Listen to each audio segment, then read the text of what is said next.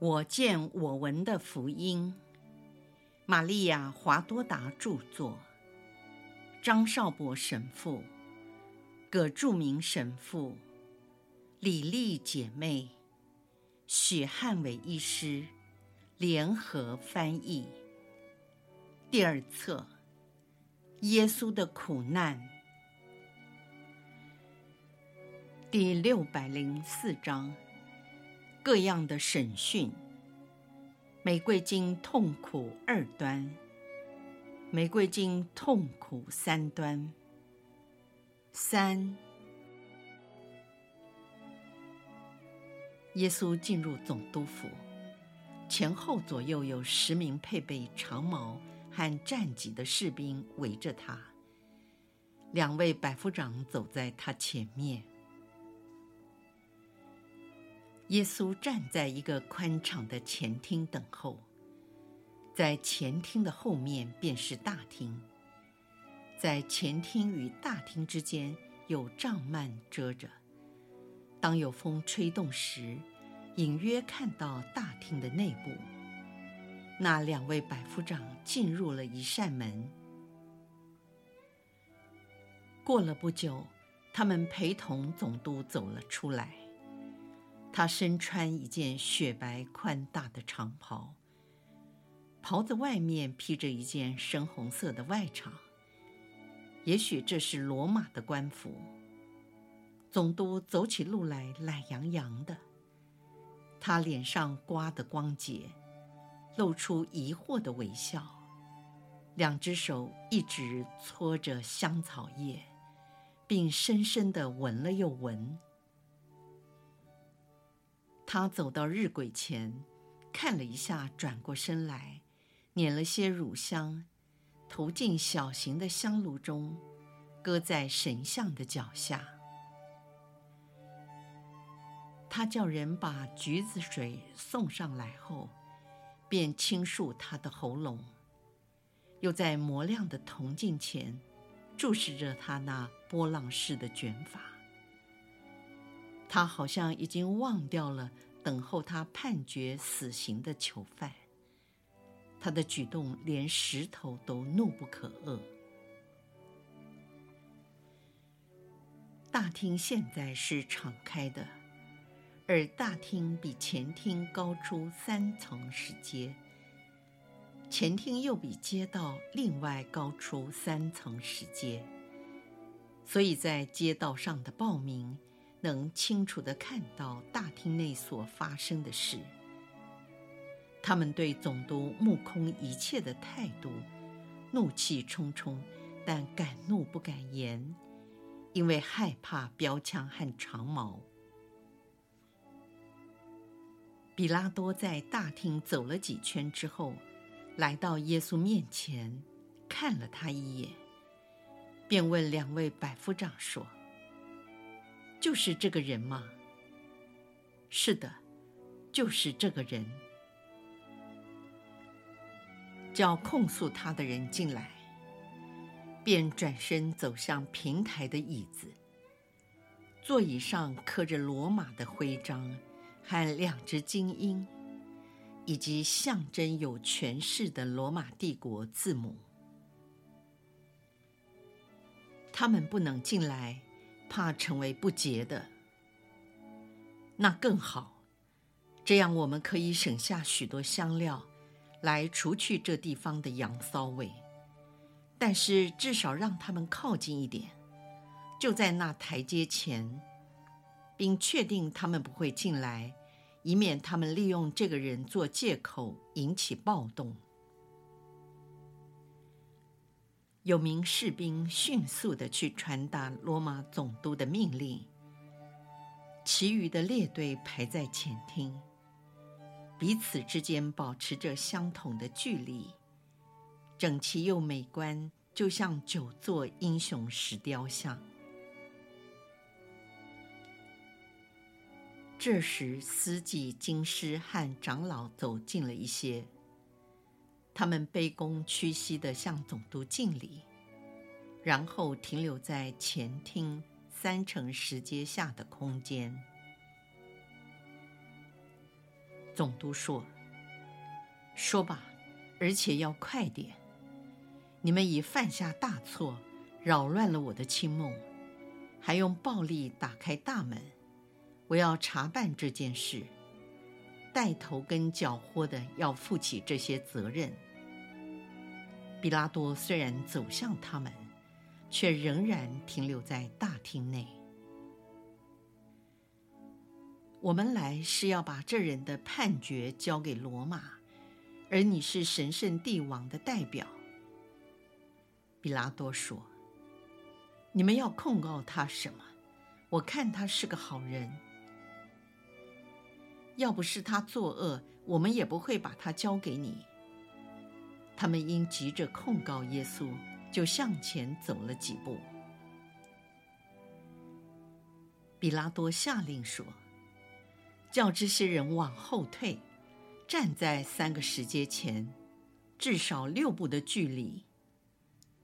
两百名士兵立刻武装好，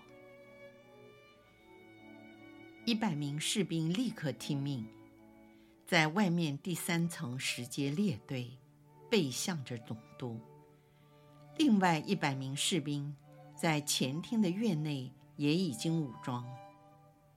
总督府大门壮观的像个凯旋门，而且铁门已大开，由外面可以看到大厅内所发生的一切。由里往外看，可见到一群像野兽和撒旦样子的犹太人。透过两百名武装士兵，张牙舞爪地往里看。我再问你们一次，控告这个人什么罪？他违反了我们祖先的法律。你们就是为了这件事来找我的麻烦吗？那你们把他带走，就按照你们的法律去审判他好了。我们不能判任何人死刑。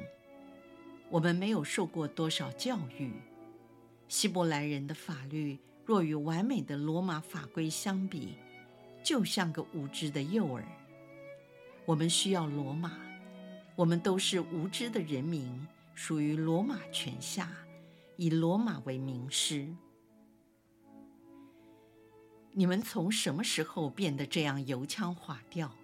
嘴巴这样甜，你们这些虚伪的师傅，但讲对了，你们需要罗马，只是为了铲除这个人，他给你们添了麻烦，这我很明白。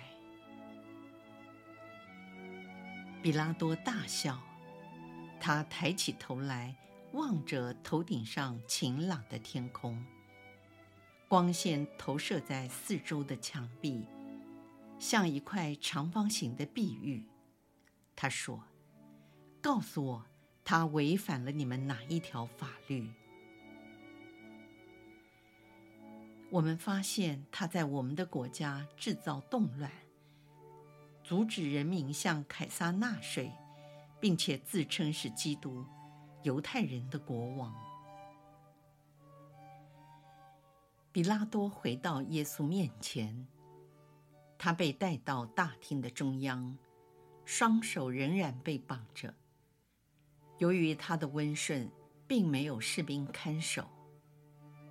比拉多便问耶稣说：“你是犹太人的王？”这问题是你想问的，还是别人唆使你问的？你的王国与我何干？难道我是犹太人？是你的民族和领袖把你交给我审判，但我知道你奉公守法。说吧，你真的企图要做国王？我的王国不属于这个世界。如果属于这世界，我的臣民和军队早就起来反抗了，我也不会落在犹太人的手中。可是我的王国不属于这个世界，而且你知道，我并不寻求权势。这倒是真的。我知道有人已经告诉了我，但是你也不否认你是国王吗？你说的对，我是国王。我来到这世界是给真理作证。凡属于真理的人，必听从我的声音。什么是真理？你是个哲学家，为面对死亡的你是没有帮助的。苏格拉底也一样死了。耶稣说，却帮助他诚实的过了一生，也有了善终。他没有成为反叛公民伦理道德者，他进入了永恒的生命。天哪！比拉多以敬佩的眼光看着耶稣一阵子，随后仍旧保持他惯有的怀疑和讽刺的心态。他不耐烦地转过身来，走向犹太人说。我在这人身上找不到任何过错。暴动的群众害怕失掉到手的猎物，还希望看到处死的执行，便大声地叫喊：“他是个叛徒，是咒骂天主的人，鼓吹淫荡的生活，煽动民众暴乱，拒绝尊敬凯撒，冒充了先知。”行巫术，是一个撒旦。从加里勒亚到犹大省，他到处施教，煽惑百姓作乱。该死，他该死。他是加里勒亚人。比拉多转向耶稣：“你是加里勒亚人吗？”又说：“你听到了，他们怎样控告你？”你该为自己辩护。耶稣一声不响。比拉多沉思着，他决定说：“派一百名士兵带他去黑洛德那里受审。犯人属于他的管辖。我尊重分封王的裁决，也提前承认他的审判有效。”去告诉他，走。一百名士兵包围着耶稣，像包围强盗一样。于是重新穿过城镇。就在这时刻，耶稣再次见到伊斯加略人犹达斯。耶稣曾经在市场附近遇到过他，那是我华多达。被乱鸣狼吼鬼叫的声音吵晕了头，忘了说。耶稣仍然以怜悯宽恕的眼光看着那出卖他的人。在士兵的包围下，暴民比较不容易踢到或用木棍打耶稣，但不缺乏垃圾及石块的袭击。如果那些石头落在士兵的头盔，或打中他们的甲胄，只会发出叮咚的声响，不会受伤。假如那些石块击中了耶稣，就会在他身上留下痕迹，因为他的外裳留在格泽玛尼，而身上只穿一件长袍。在进入黑洛德豪华的王宫时，耶稣看到了顾撒。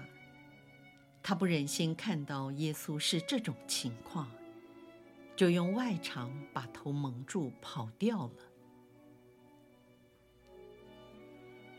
耶稣进入大厅，站在黑洛德的面前，只有百夫长和四名士兵戒守着他。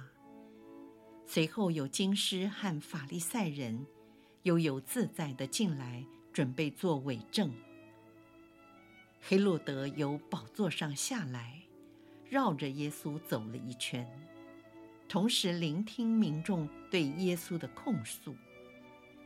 黑落德面带微笑，嘲弄地注视着耶稣。可是无论是嘲笑或同情，却不影响那殉道者。他假装慈悲和尊敬耶稣的样子，对他说：“你是伟大的，我都知道。我打听过有关你的事情。我很高兴顾撒是你的朋友，和马纳恒做了你的门徒。我为国家操劳，我有很大的诚意，承认你是个伟人。求你宽恕我。”洗者若翰的眼睛经常在我的面前出现，他的声音时时刻刻都在控告我。你是除免世界罪恶的圣人，基督，求你宽恕我。耶稣一言不发。我听说有人控告你反抗罗马，你不就是上主预许的行杖？为了打击亚述吗？耶稣沉默着。有人告诉我，你预言圣殿及耶路撒冷将被毁灭。但是圣殿在精神方面来说，不是要永远存在的吗？因为圣殿是由那永恒天主的旨意而建立起来的。耶稣仍然不语。难道你疯了吗？你失掉了你的大能吗？是撒旦阻挡你说话，还是离弃了你？黑洛德大笑起来。他下了一道命令：几个仆役牵着一只断了腿、痛得狂吠的狗。及一个半痴呆、还流着口水的残障马官冲了进来。他一向都是仆人们的笑柄。当京师和司祭见到仆人抬着狗的担架进来，连声喊着“亵渎，亵渎”，并四处躲避。黑洛德虚伪和嘲弄的解释说。他是罗马送给黑洛迪亚的宠物，昨天断了腿，现在黑洛迪亚在哭泣。你命令他痊愈，显个奇迹吧。耶稣严厉地看了他一眼，仍然不语。我是否冒犯了你？那就治愈这个吧。他是人，虽然只比野兽好一点。恢复他的理智。你不是自称为天赋的智慧吗？黑洛德以冒犯的态度大笑着。耶稣更严厉看了他一眼，仍然缄默不语。这个人苦修太过了，可能因所受的凌辱有些昏头昏脑。拿酒来。即叫几个女人进来解开他。他们解开了耶稣身上的绳索。一些仆人拿着杯子和酒进来，同时也走进几个年轻的舞女，几乎一丝不挂，身上只有彩色麻织的穗子遮盖他们瘦小的满腰和臀部。由于他们来自非洲。都是褐色的皮肤，灵活的像只小羚羊，静静地跳了一支淫荡的舞。耶稣拒绝了酒杯，他闭上了眼睛不语。黑洛德的幕僚面对这种反常的现象，都大笑他无动于衷。挑选你所喜欢的女人。学习享受生活吧，黑洛德建议说。耶稣如同一座雕像，闭着眼，交叉着双臂。当那些淫荡的舞娘用他们的裸体轻轻触碰他时，他动也不动。够了，我把你当神来看待，你却没有表现出你的天主性。我招待你像个人，你也没有人性的反应，你是个疯子。你们拿件白衣给他穿上，让班雀比拉多知道，我分封王已判定了这个人是个疯子。百夫长，请你转告总督，黑洛德王谦恭地向他致敬，并向罗马表示忠诚。走。耶稣重新被捆绑起来，离开了王宫。这件长达膝盖的白衣，夹在他原来红色长袍的外面，就这样返回了总督府。一百名士兵很困难地挤过总督府前的群众。这些暴民不嫌累的，一直在外面等待。这么多人集中在总督府前和附近四周。真是万人空巷，在城的其他地方却空无一人。这个画面看起来相当奇特。耶稣在人群中看到一群牧羊人，他们全到齐了，有伊撒格、约纳堂、勒位、若瑟、厄里亚、玛蒂亚、若望。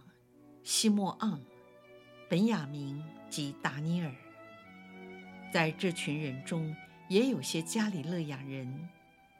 其中我认出阿尔斐和阿尔斐的若瑟，同他们在一起的还有另外两个我不认识的人。从他们的发型看来，他们应该是有大省的人。再远一点。耶稣看见若望混进了前厅，半躲在柱子的后面，和一个罗马人在一起，可能是个仆人。耶稣向这人微笑，向那些他的朋友们微笑。然而，这少数的几个人，加上约翰纳、顾撒及马纳恒三人。若和这些满怀仇恨、沸腾四海的暴民相比，他们又算得了什么？百夫长向班雀比拉多行礼以后，又做了报告。再回到这里来，呸！这可咒骂的民族，让这些暴民前进一点，带被告过来。啊，真是讨厌！比拉多走向群众，然后在前厅中间停了下来。希伯来人，听着，你们把这个人交给了我，说他是煽动者。我也当着你们的面审问过他，然而在这个人身上，我没有找到任何你们控告他的罪。黑洛德也同样没有找着，所以又把他解送到我这里来。罗马已经表示这个人不应该被判死刑，但是为了不让你们扫兴，剥夺你们的娱乐，我把巴拉巴交给你们，然后鞭打这人四十下就够了。不，不。不是巴拉巴，不是巴拉巴，要耶稣去死，并且要他死的难看。释放巴拉巴，判那纳达勒人死。你们要听清楚，我说的是鞭刑还不够吗？那么让他受鞭笞好了，那是很可怕的。你们要知道，他可能因此丧命。他到底做错了什么？我在他身上找不到什么罪，我要释放他，钉他在十字架上，钉他在十字架上，钉死他。不然你就是护短，外邦人，你也是撒旦。”这时，群众向前推进，第一排的士兵动摇了。由于距离太近，无法挥动他们的长枪。第二排的士兵立刻由石阶上走下来，挥舞着他们的长枪，才解决了他们伙伴的困境。执行鞭笞吧！彼拉多命令百夫长。几下，随你喜欢。无论如何，案子宣告结束。我好烦，去吧。四名士兵带着耶稣到大厅外的庭院。庭院的地面是用彩色大理石铺成。在它的中央有一根石柱，类似前庭的石柱。柱子离地面约三米高处，伸出一根长一米的铁棒，铁棒的末端有个铁环。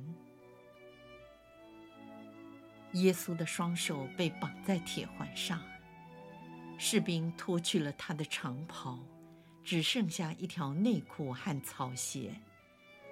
他的手腕被绑在一起，高高的吊在大铁环上。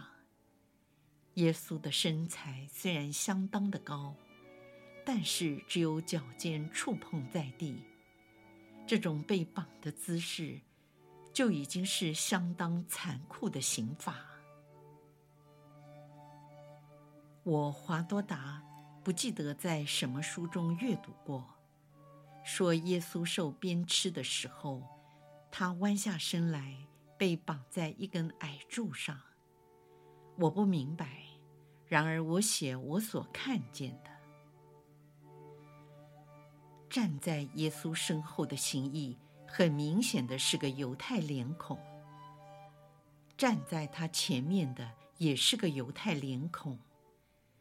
他们手里的鞭子。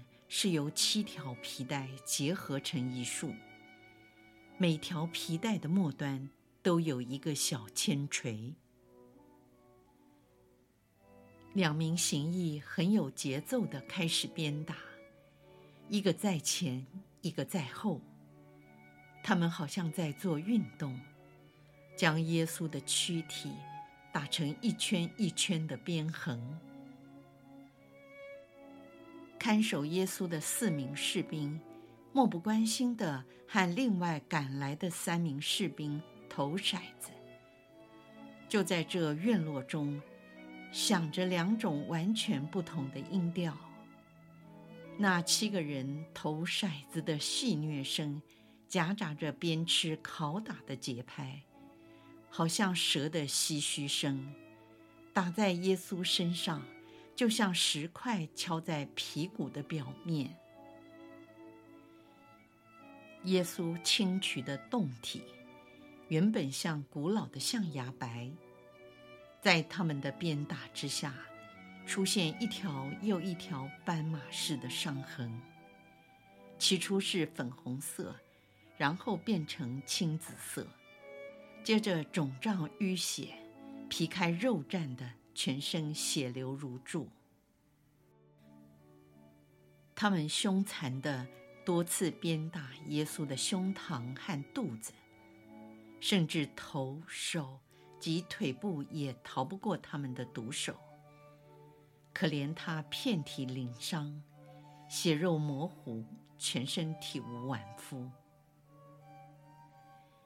耶稣没有一点呻吟。要不是他被吊在铁环上，便会倒在地上。然而他没法倒下，也不呻吟。由于过度的鞭打，他的头有气无力地垂在胸前，好像昏了过去。喂，停手！他们要他活着被杀。有个士兵无情地说。那两名执行者停了手，擦着汗说：“我们已经累透了，给我们工钱，好能买点喝的，恢复体力。”应该给你们脚架，拿去。有位十夫长丢给他们每人一块大硬币。你们做得好，他看起来活像个马赛克拼图一样。弟铎，你说他是亚历山大所敬爱的人，我们应该通知他，好让他能哀悼耶稣的死亡。我们解开他吧。当他们解开他的绳索时，耶稣立刻倒在地上，就像死了一样。他们让他躺在那里，偶尔跑过来，用穿着军靴的脚踢他，看他会不会呻吟，是否还活着。耶稣仍然是一声不响。他死了吗？可能吗？他还年轻，又是个木匠。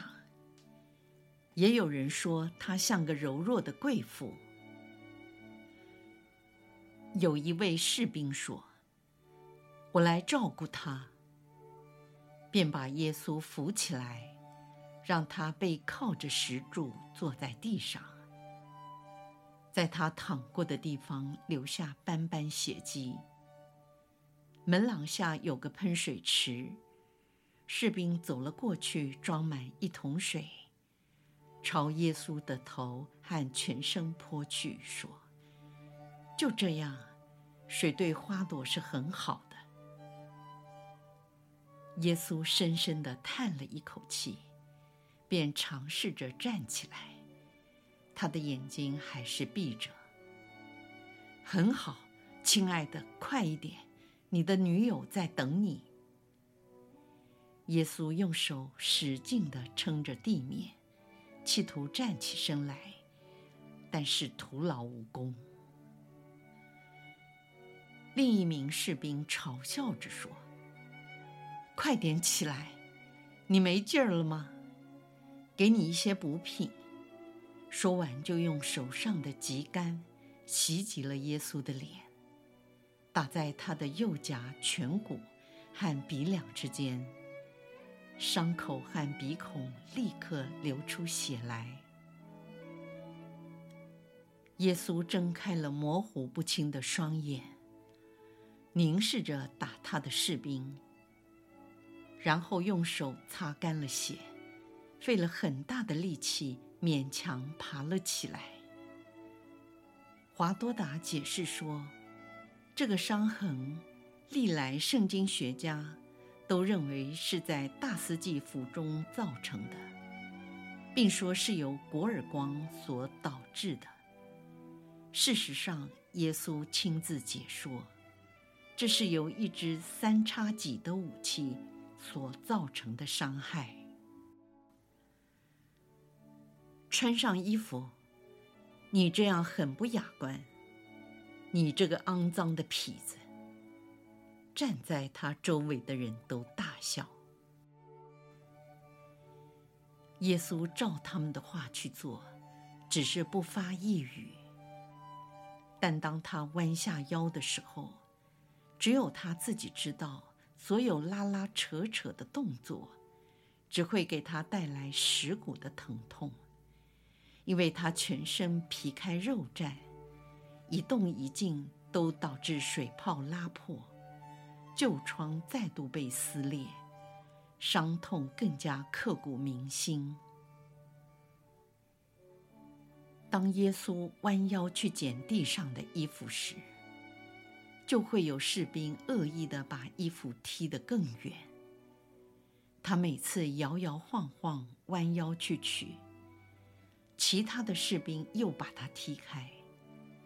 耶稣吃尽了苦头，仍然不说一句话。那些围绕他的士兵一再地玩弄他，还不断地说些不堪入耳的脏话。耶稣好不容易穿上衣服，也同时穿上了黑洛德给他的白袍。这白袍被放在角落，所以没有弄脏。耶稣有意用这白袍来遮盖他自己的红袍，而这红袍昨天还干净美丽，但今天却沾满了污秽和在格泽玛尼所流的血汗。在他穿上这件红袍之前，先用自己的短汗衫擦掉脸上所有的血汗以及唾污。好使他这可怜神圣的面容清洁一些。可是脸上瘀肿青紫的伤痕却无法去掉。由于他天性爱整洁，也顺便整理了一下他的头发和胡须。耶稣蹲坐在太阳底下，我的耶稣在发抖。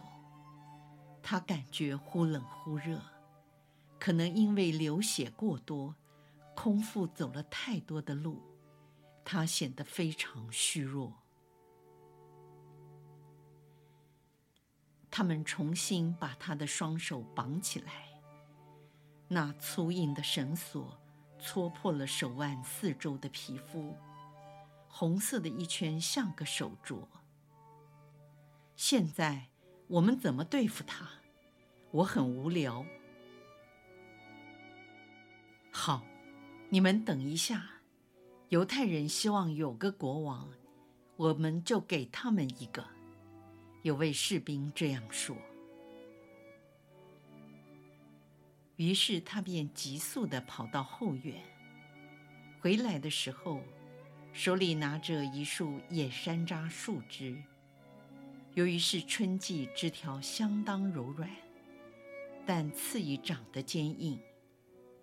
他们用匕首把花苞和叶子砍掉，然后做成一个瓷罐，用力扣在耶稣可怜的头上。但是那残忍的冠冕却吊在他的脖子上。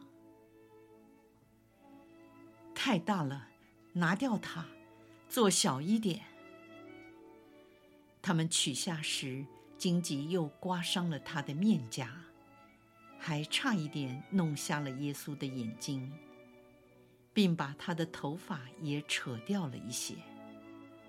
他们改小了一点，现在又嫌太小。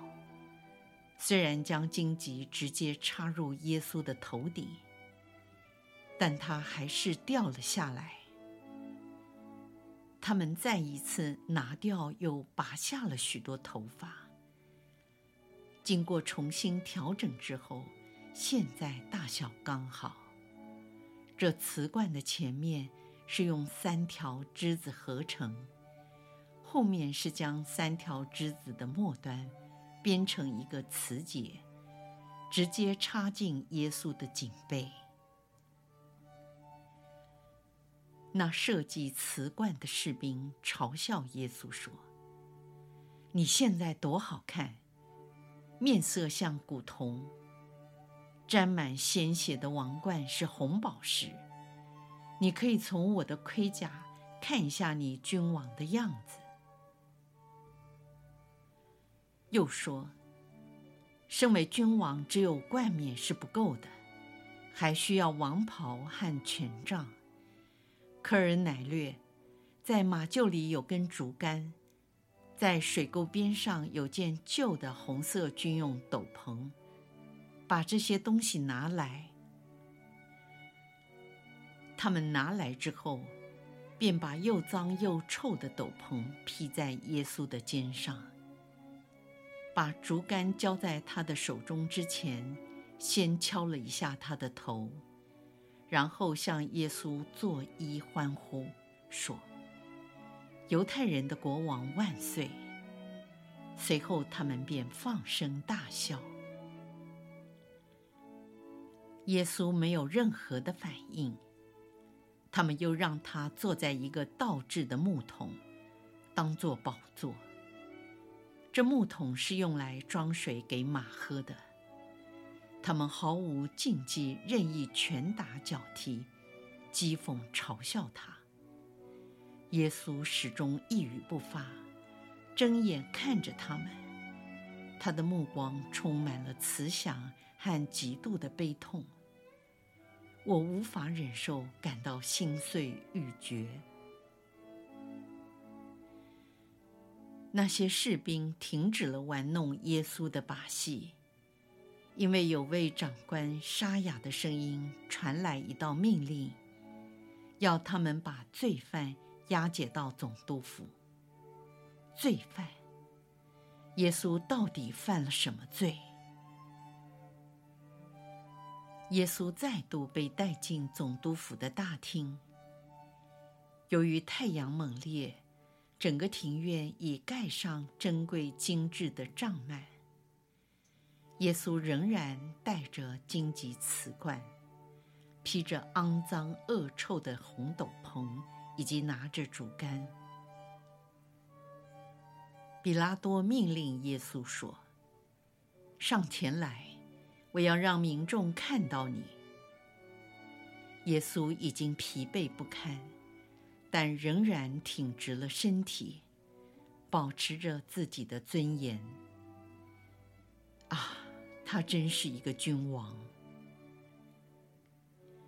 比拉多向民众说：“希伯来人民听着，那个人在这里，我已经惩罚了他。”现在你们就让他走吧。不，不，我们要看他出来，让我们看那亵渎者。把他带出去，小心不要被他们抢去。耶稣站在前厅，四边有士兵包围着。比拉多手指着耶稣，向民众说。看这人，你们的国王，难道还不够吗？这时天气闷热，大约是在第三到第六个时辰之间。太阳在高处照亮那些暴民的嘴脸。他们还有人性吗？没有，他们都变成了疯狗，狂喊乱叫。摇动着拳头，要求耶稣死。耶稣挺直地站在那里。